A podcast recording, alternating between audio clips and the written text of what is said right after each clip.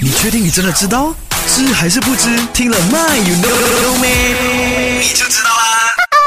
自从啊疫情肆虐全球之后呢，我们就不能到处飞，不能去旅行了，有没有？那后来呢，有多个国家呢纷纷就推出这个旅游泡泡这个策略了哈。旅游泡泡是什么来的？旅游泡泡难道是要我们在这个 bubble 里面去旅行吗？No No No。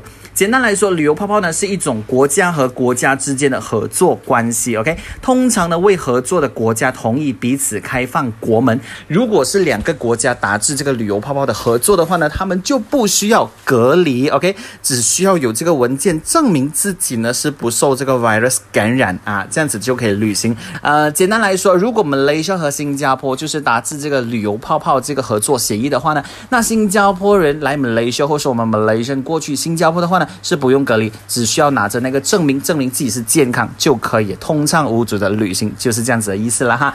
但是说起泡泡，肯定会被戳破的嘛？有没有？肯定会抖爆的嘛？那所以跟你说，旅游泡泡也是会破掉的。早前呢，欧洲有三个国家呢，他们就达成了这个旅游泡泡，这个旅行泡泡。但是呢，因为啊九月份呢，欧洲疫情再度爆发，然后呢，他们的确诊病例开始增加，结果就导致啊有一些国家他们之间的这个旅行泡泡呢，必须要暂停。所以呢，简单来说，就这样子被戳破了。OK，当然随着疫苗呢，在很多国家开始啊接。种之后呢，也相信这个疫情很快能够得到控制，我们再也不用用旅游泡泡这样子的政策呢去履行了了哈。OK。